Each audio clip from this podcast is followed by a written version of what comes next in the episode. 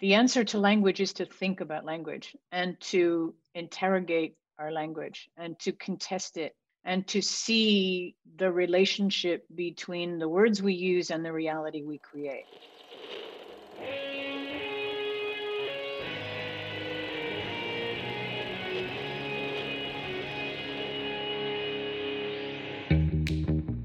Welcome to Back to the Future podcast. My name is Victor Sadia, and I talk with brilliant minds and hearts of people who want to uproot and transform the current health and wellness paradigm. Good morning, good afternoon, good evening. Today we have Cheryl Heller. Cheryl Heller founded the first MFA program in social design at the School of Visual Arts. She is president of the Measure Lab and founder of the design lab Commonwise. She received the AIGA Lifetime Medal and is also a Rockefeller Bellagio Fellow. Her book, The Intergalactic Design Guide, is a manual for anyone wanting to use design to create a resilient future.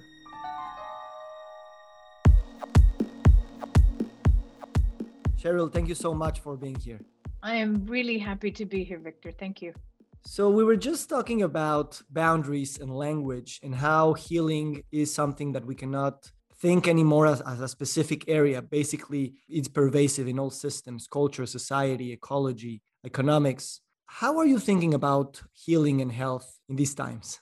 A very big question. I think we are at a moment when everything affects our health, when stress from COVID, whether we got sick, had people who got sick, um, stress from the political situation, certainly in the United States. I don't speak for Mexico. Grief for the environment, grief for civil society all have an enormous effect on our health.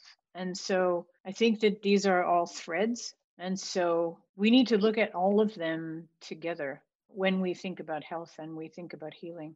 Personally, I like working in this, I call it industry, but it's much more than that. Is that whatever you do, think, or plan in terms of being a parent, being a professional, being a, you know, whichever role you pick in the society you, you take part on, you are really talking about health and expanding human potential and being self aware of what you are and how the world around you is both influencing you and you are influencing it in a co creating uh, machine. In this sense, how can we expand the term of health so that we all begin understanding that uh, health is not just a detail or just a specific thing that we can have in a box, but rather everything that we do has to do with, with health and healing. There is an idea that I love that is very much a part of my work. And it's at the heart of any social design. And that is the notion of conditions for success that we don't look for single answers. We don't look for quick fixes because they don't exist. We look to create conditions for success. And I think that conversations and real attention and intention to what are the conditions for success for all living things to thrive on this planet and how do we go about doing that so if we think about it that way it includes all the things we would need to thrive obviously that presents an epistemological difficulty which is how can we work with everything at the same time? And it requires us much more of the complex thought that we have achieved as a community. Like it's really getting into the, the generalized view as well as the specific at the same time like taking into account every moving piece at the same time I guess that design is a way of managing this complexity. And you were telling me that you were kind of frustrated about how there are no more boundaries anymore. How can we use some boundaries, but at the same time know that those boundaries are arbitrary and that we should also play with them for a while and then change the boundaries for others? I'm sorry if I said that um, I am frustrated by a lack of boundaries because I actually I love that life is porous. I love that our cells are exchanged with other beings. I love thinking that trees know when we're there as well as we know with trees and the trees are all connected. So and there's a wonderful book called um, The Place Where You Go to Listen uh, by a man named John Luther Adams who created a museum of sound that that the earth creates in case you know it. But he talks about how boundaries and borders are where the most interesting things happen right? It's at the edge of a field. It's at the seashore. It's where one thing transitions to another. So but i think your earlier point is related to this in that we don't work on everything at once and we don't do everything. We just imagine the conditions for success or the desired end state and then we analyze what can we work on and what is connected to another thing, knowing that they're always dynamic. And first of all, you know, this is all moot because who's the we? you know, you and I are having a lovely conversation, but many more we have to have to be involved in this. So it isn't that we don't have to do everything at once and we can't do everything at once and we won't get everything right, but at least we will aim for a um, a future state that is that looks at the whole earth, the whole species, the whole enchilada, whatever. And then you said something else that I wanted to talk about. Yeah, just you know, I don't think design design for me is a way to apply the creative process with control, with intention, with rigor toward a, an intended an intended outcome, right? And so in that, it applies everywhere. There's no place where the creative process isn't important, but it's not the solution to everything. It is a process, right? So I got involved in education because I thought there was a big gap in that designers were being taught that design is the thing, you know, that it's it's the end and it's not it's just a process um, but it's a really valuable process that helps people think if not in completely different ways then in additional ways about how to conceive of ways to live ways to be ways to address issues. There's this parallelism with uh, design and i guess uh, our own health our own personal individual health and even even the societies which is probably focused much more on process than the goal and in this sense, I guess that I usually define the conversation that you just referred to as health. If we can continue talking and, and really uh, engaging in something that we don't fully understand, but by being in the conversation, we are fully present, fully aware, and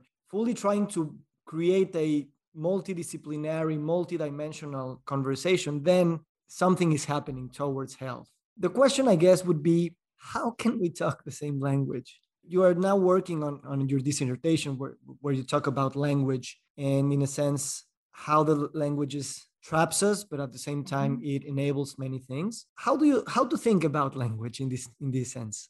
It's such a big subject. I think just as you said this conversation is about health the answer to language is to think about language and to interrogate our language and to contest it and to see the relationship between the words we use and the reality we create.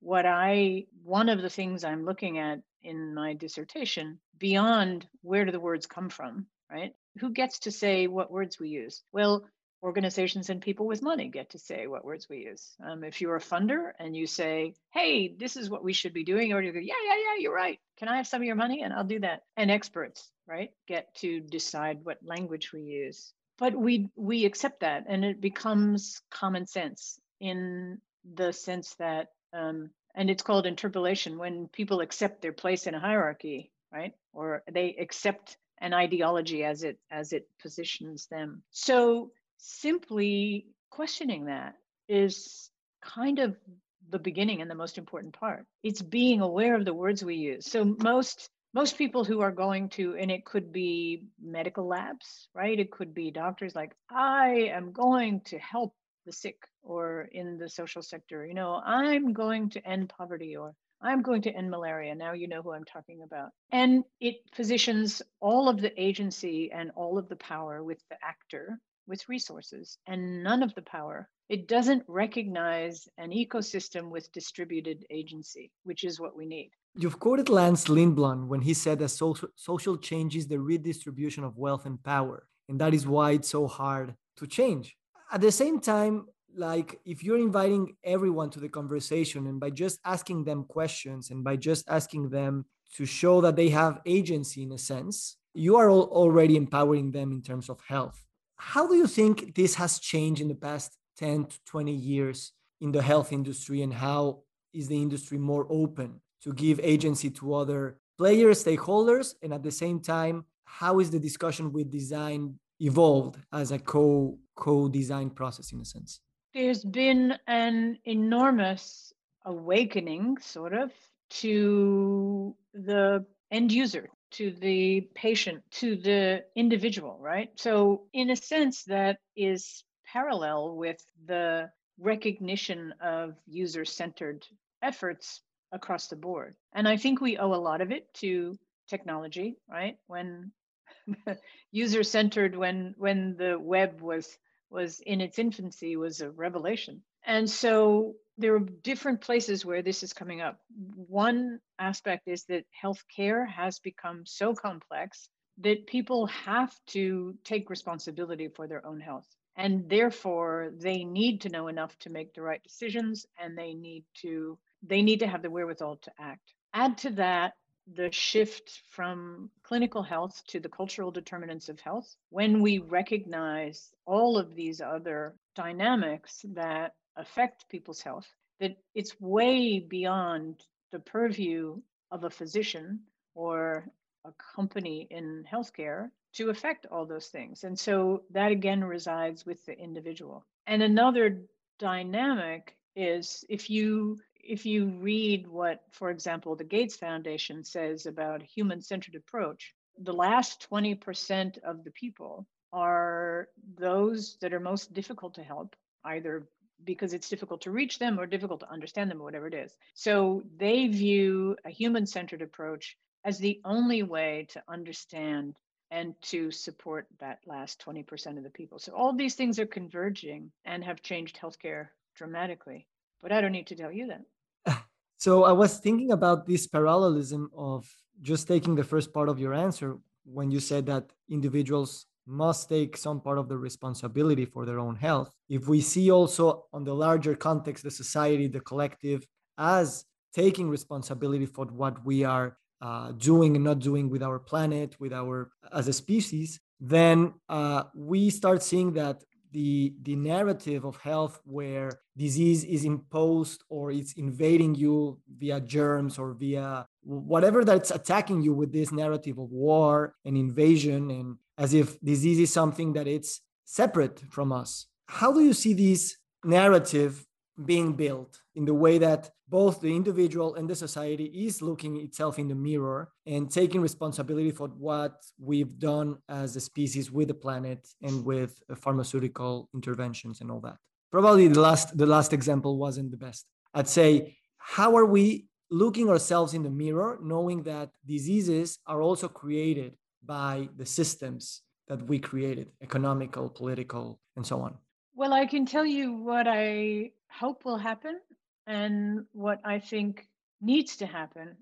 I don't know if it's the the narrative that addresses everything. I was really struck in the project we were doing with Centro when Dr. Marilu said, because I was, I, I can't remember if you were there, I was speaking to her about the language used in medicine. And she said the same thing, right? The current language prevents health because it's all about health coming from the outside of a person rather than the inside, right? She said it's inside out. And so the arc of uh, we had these big institutions and power centers deciding what was right for everybody. Now we wake up and we realize that it doesn't work, and you need to include the people that you are trying to serve or sell or support, whatever it is. And then an evolution of that can be well, instead of someone giving you agency, that you realize that you have it, right? And you realize that all of this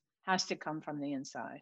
All of this is a decision about um, how we live. The challenge for that is that because of the gross gap in economic access, in access to health it's unrealistic to think that everyone has any control. You know, in the United States, it's um, abhorrent fact that bad food is cheaper. And if you have no money, you end up eating the poison that uh, American food companies make. I think you, you touch on a point that it's very, I, I find it like a bottleneck in terms of when we plan for the new businesses or the new ways of organizing society towards health. Just specific this point, how how are we paying for that when the thing that gives us disease or that manages disease are profit profit making machines, but they they need disease uh, both for creating with like you said cheap food but also by giving you drugs that will manage the chronic condition for for a long period of time without really curing it.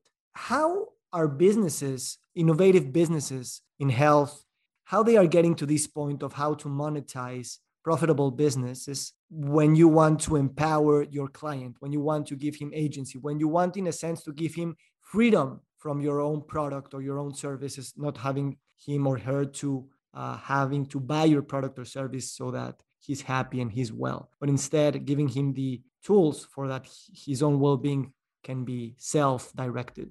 There is a spectrum that exists, I think, in everything that you mentioned.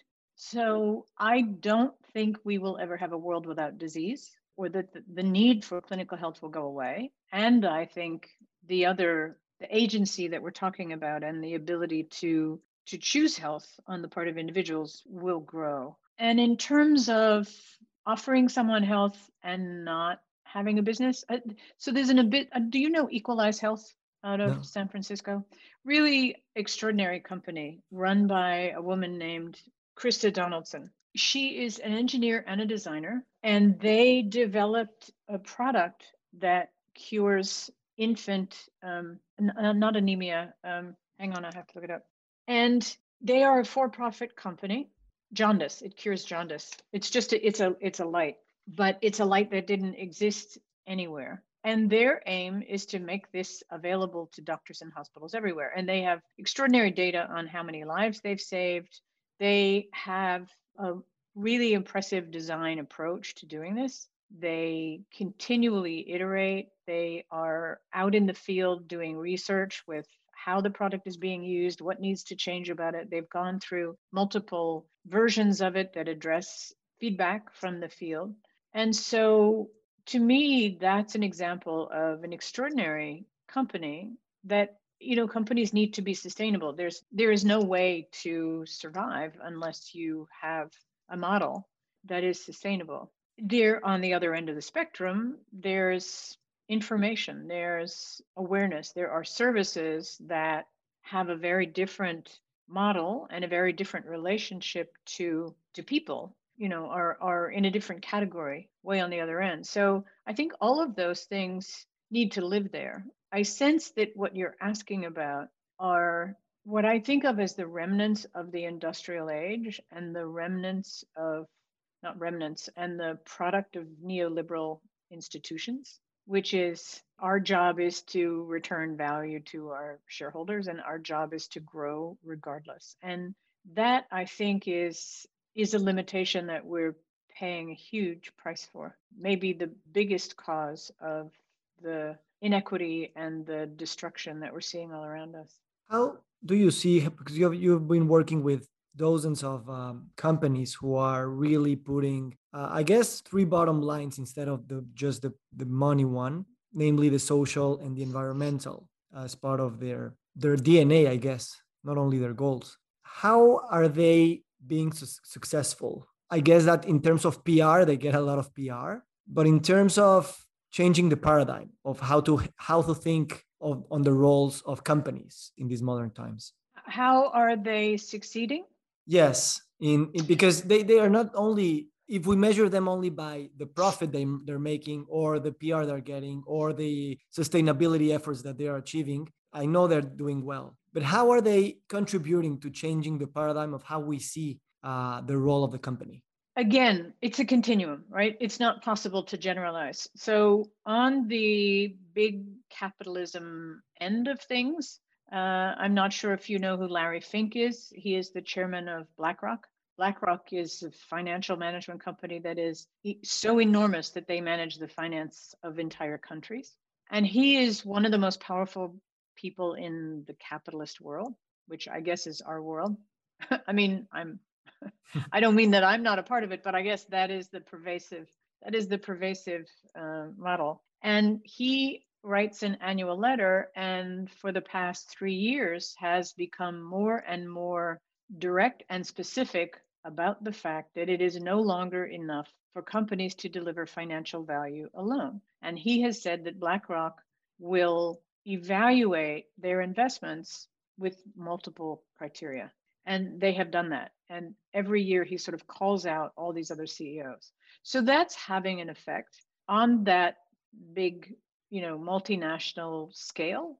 You have companies that have um, really taken seriously their responsibility. One of the most well known is Interface Carpet, that had a remarkable CEO in Ray Anderson and demonstrated that a business in one of the most toxic industries ever can change. And so there are there are examples of companies that have innovated and grown very directly because they are thinking about things in a different way and taking greater responsibility for the health of the planet, for the health of the society, and their own health. And so there are lots of examples, and I do think it's changing. And I think, you know, what we are seeing is more and more companies who are understanding as people demand, as the media pays attention. So I, I do think that's happening. The question is, as with climate change, is it happening enough and quickly? Yeah. So, and then on the other end of the continuum are companies that start out to represent all of that.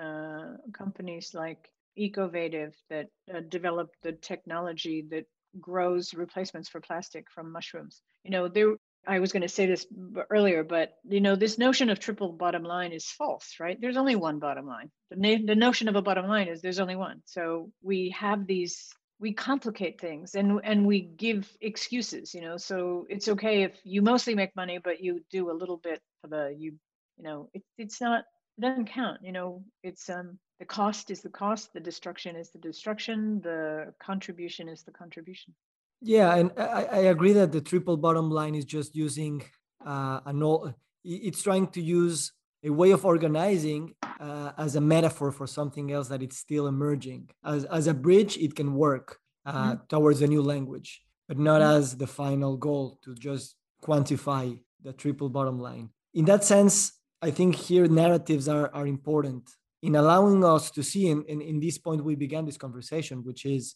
everything is connected. Mm-hmm. And our agency uh, depends on that connection and not really uh, isolating players and stakeholders. In this sense, I think design is, is doing a, a, good job because they're putting in the same room people from many backgrounds, many uh, disciplines, and they are at least coming together to discuss complex ideas. How do you see that complex thinking and systems thinking might evolve in the educational arena? And then I'll ask you on the health arena You're asking very big questions, Victor. In both of those arenas, change is really difficult because there's such entrenched structures and ways of thinking. I am involved in transdisciplinary programs now. The point of my role at ASU is to bring together the engineering school, the business school, and the design school to overcome the silos that ha- have been calcified by so many years of, of separation. And it is the future. I believe it is the future. I don't believe it's for everyone, but the world outside in nature does not distinguish between engineering, business, and design, right? Those aren't real, those are human inventions. And if you talk to employers, they want people who are broad thinkers, um, cross disciplinary problem solvers, uh, T shape, whatever people call it. And so I do think that is the future, and that there are more and more examples of institutions and outside and non institutions who are paying attention to that. I think companies are trying to educate their employees in, in that way, and universities are, are trying to address the need. In healthcare, same kind of calcified expertise. And I can speak for academia that there is um, stubbornness and resistance to change, uh, which I think exists in healthcare perhaps even more because there are lives at stake. And transdisciplinary thinking, diverse thinking is experimental. The whole point of design is that we don't know. We don't know the answer yet. And that is so antithetical to the bureaucrat, to the manager, not to the scientist, but to the expert, you know, physician. It strikes me that people coming together and reimagining something as a whole is hard, but exciting when you have people who are committed to doing it. And that part of it is very creative. The part that catches one off guard is all of the systems that get in the way. You know, faculty pay, scheduling, ways of of doing business, the credits for courses, the credits for students, the it's like a million little systems, little bits of bureaucracy that keep us frozen in the same place. And so, you know, the the getting together and talking about it and and working really hard to get out of one's own mindset and understand others is great. And the rest of it just catches you off guard. And there's an expression of being pecked to death by ducks. You know, it's just like every day, three little, can't do this, you shouldn't have done that, you should have known that. Here's the paper you actually needed. that's something that that's been on my mind a lot, which is if we can really ask for academia to rebuild itself so that interdisciplinary thinking it's not even the word makes the point that we the disciplines are separate and we're bringing them together. But you know the world is not broken into here's business and here's design and here's engineering although the way the epistemological approach is always to to go that way. So i'm curious as if you know any other academic university or or even experiment where we are not trying to bring together departments but but rather just try to build programs that are transdisciplinary, because for lack of a better word, but from a unified perspective. Yes, there are programs that sort of do it outside. you know, there's the expression skunk works, and I forget where it comes from, but it's an interesting within big companies, right? How do you how do you protect innovation? How do you give it a space where it can happen and it has the ability to experiment and make mistakes and and be interdisciplinary. And what I see in education is a little bit like that. There are non-degree granting programs, then there are little labs and things within big universities. You know, labs are a good way. Well, what's the difficult place to do it is in the traditional degree granting academic part of it, right? So you know, at ASU, there's three big parts to the school now. One is the academic, one is research, and the other one is all non degree programs. So high school kids are looking at grade school kids. Um, all of those other places, it's so much easier to ignore the boundaries and break the lines. As if the lines, it's not only that you are ignoring them, but probably trying to think that there are no lines at all and you, you were telling me that in healthcare, this stubbornness to change, uh, also to, to build interdisciplinary work, comes from the notion that that lives are at stake. So we cannot play with them, we cannot experiment with them. And in a sense, I, I, I see that you know lives are already at stake because of a lack of good healthcare in, in a way. And, and this comes back to the academia where lives or at least the, the survival of, of the own institution as the way it has been working forever, it's also at stake in their own in their heads. So it seems to me that interdisciplinary work and building these kinds of experiments in terms of design in academia and in healthcare needs this jump into the abyss. This, this needs the risk will be part of the next um, thing that comes in, and we need to build awareness that this risk is part of the equation, which I'm not sure that everyone gets. I, agree. Not everyone gets it, and some people, some people think they're not risking big things when they actually are, which I think is what you're saying. And when the risk is early, it actually is a safer way to go, right? When the risk is before, um, you know, in the early stages, when when you're just trying things out. And the other, um, I had a conversation with a um, a wonderful woman who founded a nonprofit. Um, I think I talked to you about it, Health. Her name is Krista Donaldson. You know, and she was saying this idea of iteration, which the technology industry people, well, of course, they're going to be bugs in apples first, you know, whatever. And of course, it'll keep getting better. But in healthcare, people insist that there's a way to get it right the first time. And then you can't be wrong. You can't be wrong. That's a huge thing. That's really a huge thing. And, you know, because lives are at stake, it's that we need to know that we won't get it right the first time. Mm. It's not the other way around. Right. So you've described design as the best way to get from A to B when you don't know what B is. I would I would love to hear you uh, about more about this, and, and I'll and I'll give you a, a, my point of view on that very beautiful phrase. Well, I said that a long time ago, and actually, I would change it now. Okay. I would change it to you don't know where B is, because I think actually design is about imagining a desired future state and not having any idea how you're going to get there but never giving up. I yeah, I wrote that for a piece for the AIGA many years ago. And it doesn't hold up because if you think about what that means when you don't know what B is, right? It's actually the kind of design I don't approve of, which mm. is, well, let me just start designing. I'm cool. I'm really talented. This will be fine. Yeah, and I love the way you say that, you know, it's a state where you want to get to. It's, it's not definitely a place, but a state. Mm-hmm. And I think that's something that in, in health is really important. That what's the state you want to live in? And, and we'll figure out how to get to that state. But in a sense, it's always changing. That B point is always changing. So empowering the the entity to get to someplace else, you know, just to simplify, you're focusing on, on the journey. You're you're focusing on the tools that you have to get to whatever place that you are getting um, and then you can change it. And i think that's also important that we can move those potential objectives. Yes and i learned from paul polak that if you imagine what you want to create in a big enough way it doesn't change. He wanted to help people earn their way out of poverty.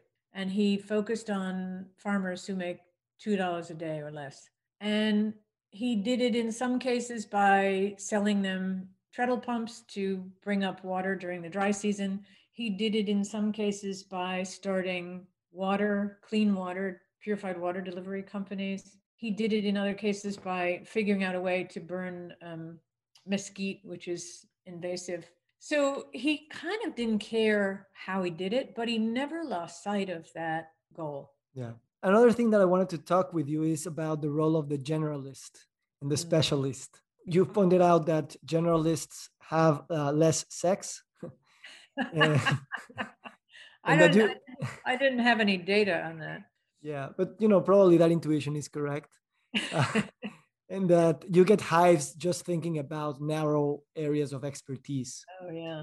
So, how can we continue legitimizing this important role of the generalist? How can we think of a better word for generalist? And how can we reconcile uh, the need for both specialists and generalists? One of my students in the second year of the graduate program said to me, is he'd been out at a meeting and I think he'd been at a meeting with lots of experts. You know, there were scientists and data people and business people. And he said, What what am I expert at? and I said, You're expert at the process that brings all these people together and helps them figure out how to work together. So I think the way to avoid that that label, which has baggage, is to talk about, you know, being expert at a process and being expert at creating change. There's lots of things we do, but like Paul Polak, we can do them in a lot of different places, right? The end result is the same and the goal is the same. You, you're, you're a highly self-narrated person in the sense that you've been writing for a lot of, a, a lot of, you know, a long time. And in a sense, I, I guess that you have a a good level of self-awareness and, and personal story and you don't tend to hide well we all hide in a sense but you tend to open and, and say where you are so if that's not a, a very personal question what is your personal narrative today june 28 2021 what's the next or, or what's the story now the story now is that i don't want to waste time anymore that i know in my life. I've spent a long time learning to do things, and I'm not finished by any means, but I it's time to focus on the places where I can really have an impact and not on bullshit. Can you tell us about that bullshit? Oh, do you know that book? There's a wonderful book professor at Princeton called On Bullshit. No, I'm not familiar with it. Oh, it's wonderful. His name is Frank something. I'll find it. You know, there are so many different kinds of nonsense going on, right? Nonsense in, you know, in this country that people don't want to admit that this is a racist country. And so you can't ever solve a problem if people don't admit to having it. And I, I think, you know, how sometimes you feel like you're in a river and you're flowing with things and you're just where you need to be. I think that's something we do for ourselves. And my narrative right now is that I want to do that. And I need to be free of other things in order to do that. When I I went back to school to get a degree in creative writing, and my advisor, a man named Kenny Freese, he looked at me and he said, Oh, you're old. That's great. You'll have a life to write about and everything. he said, I'm sick of 21 year olds writing their memoirs.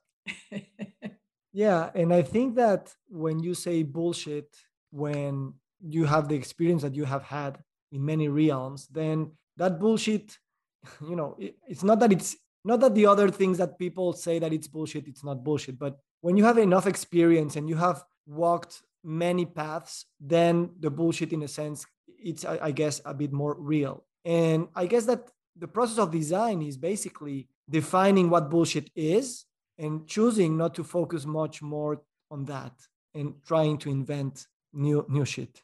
Well, I think a lot of designers are full of shit.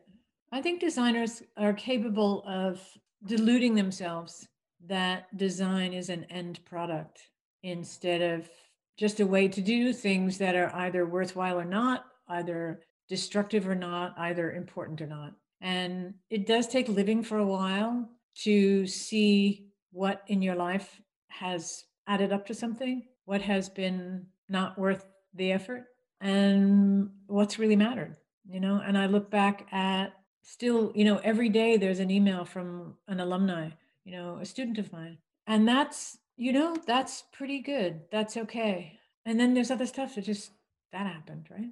And I, listen, I mean, you can't. Nobody gets to only work on important, meaningful things. But um, how do you plan to calibrate from now on the the need to listen and the need also to be heard? by taking a course with you, I was amazed by your ability to listen and to really be patient and really hold because I, I know that your mind is full of ideas, you're, you know, but at the same time, you took your time to to think, to listen, and to be present. And uh, you know, the the two or three times that we have, we have spoken over the phone, it's the same. I, I really get that from you, which I'm not sure that you've always been this way, you know, especially living in, in, in Boston and New York, where everyone wants to, you know, just talk and talk. But from now on, and when you're thinking about not taking more bullshit, how will you balance this listening and talking? I only talk when I have to. I'd much rather listen. Uh, someone who knows me well called me a failed introvert. And uh, it's true. I'm happier writing than I am talking. And listening is, and again, you know, not everyone is interesting. I don't, I'm very careful. I choose my my moments to listen. we all, especially on Zoom, right? Those meetings where we realize we've answered five emails in the middle of the meeting. So, um, but uh, I get, you know, I'm I'm working with these communities who are who are trying to help youth in foster care have successful lives and to listen to what it's like for a young person who didn't have a home, who was abused, who had health issues. You know, that's really interesting to listen to another blowhard, you know, in our government, a- anywhere. Just, you know, it's it's just it's nonsense. So, yeah, different sources. Now, well, I guess this has been happening for a while, for decades, but but now I feel or I sense that we need to really start listening to nature, to rivers and mountains, to animals, to microbes and bacteria as you know we are sharing this existence. And, and humans have really put that in peril for our lack of epistemological devices to understand them but also because we don't take the time to listen and to learn from those uh, organic living self-regenerating processes. How is design integrating this idea of communicating with the non-human? And how important is this for the future of the species i guess? It's everything right? I, you know, I think it's very difficult to to generalize about how design is doing one thing or another.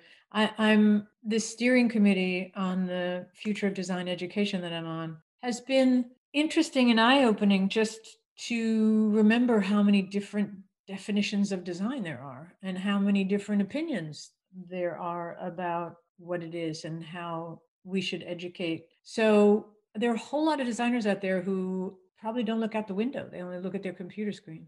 And designers are people, right? It's what every person needs to be doing. And we're probably too late. You have, I think, stated that you have always been interested in, in things of in the environment. But I sense that in the last, I don't know, decades or so, you've been closer to those projects in, in your work and professional life. How do you see those projects coming into life? But at the same time, well, in, in the realm of health and, and wellness and how that is an important thing for us to understand?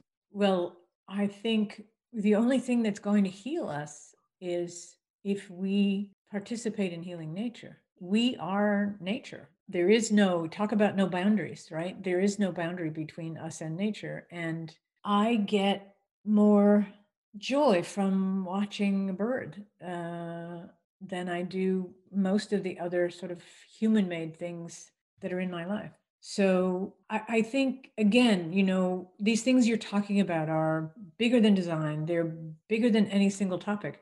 All we have is this planet, and we've poisoned it, we've heated it, and so I just think, um, eh, you know, as designers, and particularly as a communication designer, I think one of the things I I can do is get other people to care about things, right? Again, not, you know, in at the at the end of the years I spent in in identity and and advertising, I thought, you know what? After all this time, I know how to make people want things, right? I learned how to do that. And now I would like to make people want what's good for us, and that is to have a different relationship with the the planet than we've had. Amazing. That's really really inspiring and uh, I'm, I can not wait to to continue uh, you know listening and and, and, and seeing what, what, what you do because I think that many of the crises that we have is, is a crisis of of being because we we've lost this ability to sense ourselves to sense the others to sense the planet to sense the animals. And caring and uh, resacralizing or making sacred again all those things independently of the methodologies and the design and the engineering is the healing the caring is the healing even if we cannot control all the all the factors. And at the same time we won't be able to control all, all the factors and those things are greater than us. And and that's uh that's an amazing principle that i think should be at the forefront. So just to wrap this up i've been thinking a lot about the interruption.